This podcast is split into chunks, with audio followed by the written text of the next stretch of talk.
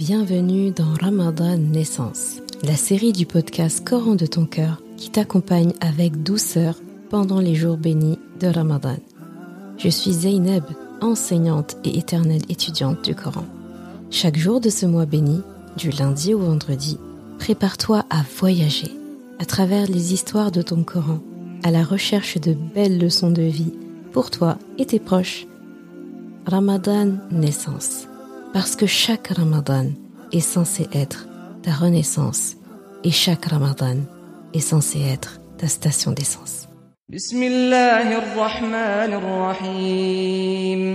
فتقبلها ربها بقبول حسن وأنبتها نباتا حسنا وكفلها زكريا كلما دخل عليها زكريا المحراب وجد عندها رزقا.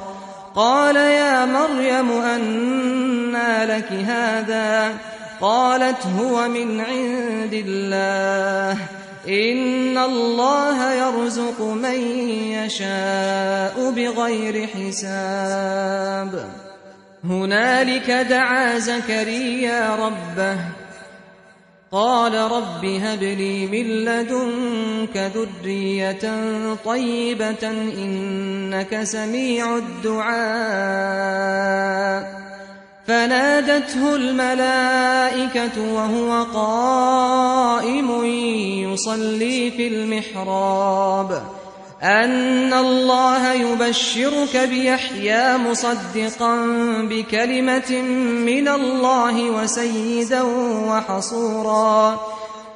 مصدقا بكلمة من الله وسيدا وحصورا ونبيا من الصالحين. Son Rab l'agréa alors du bon agrément. La fit croître d'une belle croissance, et il en confia la garde à Zacharia. Chaque fois que celui-ci entrait auprès d'elle dans le mihrab, le sanctuaire, il trouvait près d'elle de la nourriture. Il dit Ô Mariam, d'où te vient cette nourriture? Elle dit Cela me vient d'Allah. Il donne certes la nourriture à qui il veut, sans compter. Alors Zacharia pria son Rab il dit Ô mon Rab, donne-moi venant de toi une excellente descendance, car tu es celui qui entend bien la prière.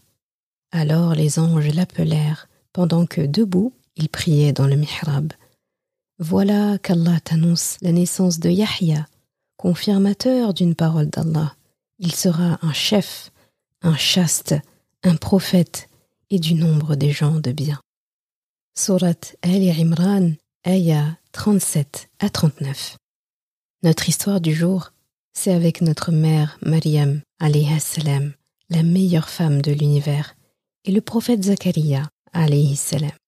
Zacharia était âgé, il n'avait pas d'enfant. Sa pieuse femme était stérile.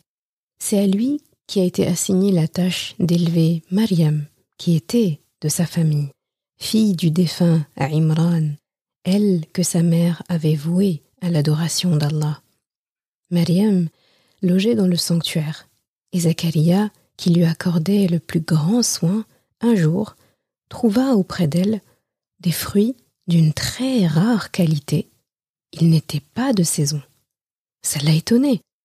Pourtant, la réponse de la jeune Mariam lui a fait comme un électrochoc. Quand elle dit Ça me vient d'Allah, tout simplement. Allah donne effectivement la subsistance à qui il veut et sans compter. Cette réponse, elle a marqué Zacharia, alayhi salam. Ça lui a rappelé qu'Allah est capable de tout. Et qu'auprès d'Allah, tout est possible. En fait, l'impossible auprès d'Allah, ça n'existe pas. Cette scène lui a donné comme du courage de demander à Allah l'impossible dans la conscience commune, mais le possible pour Allah avoir un enfant pieux, dont découlera une excellente descendance, et ce, malgré son âge avancé, et malgré la stérilité de sa tendre épouse. Et tu as vu, il ne s'est pas contenté de demander un enfant miracle, il a demandé l'excellence, un enfant excellent pour une descendance excellente. Quel homme ce Zakaria Quel courage Quelle confiance en Allah il a dû avoir, masha'Allah. Il savait qu'Allah entendait les prières. Il savait que dès lors qu'il demanderait quelque chose, il serait entendu et exaucé. En fait, son souci, c'était de n'avoir pas eu l'inspiration d'insister dans sa demande bien avant. Et devine quoi? Il a eu une exécution immédiate de sa demande. Une délégation d'anges est venue en personne pendant sa prière dans le sanctuaire pour lui annoncer la bonne nouvelle d'un fils avec les meilleures qualités, de bien meilleures qualités que ce qu'il pouvait espérer. Il suffisait juste de demander. Tu sais, parfois, je me dis qu'Allah attendait juste patiemment que tu fasses ce fameux appel, que tu lui soumettes ta demande, tes rêves, tes besoins. C'est comme un bouton dont il attendait ta venue pour appuyer dessus et que la chose soit.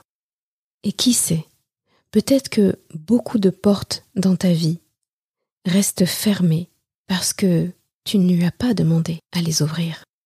Je t'invite à profiter de ces jours de Ramadan alors que les portes du paradis sont ouvertes et que les portes du désespoir sont fermées.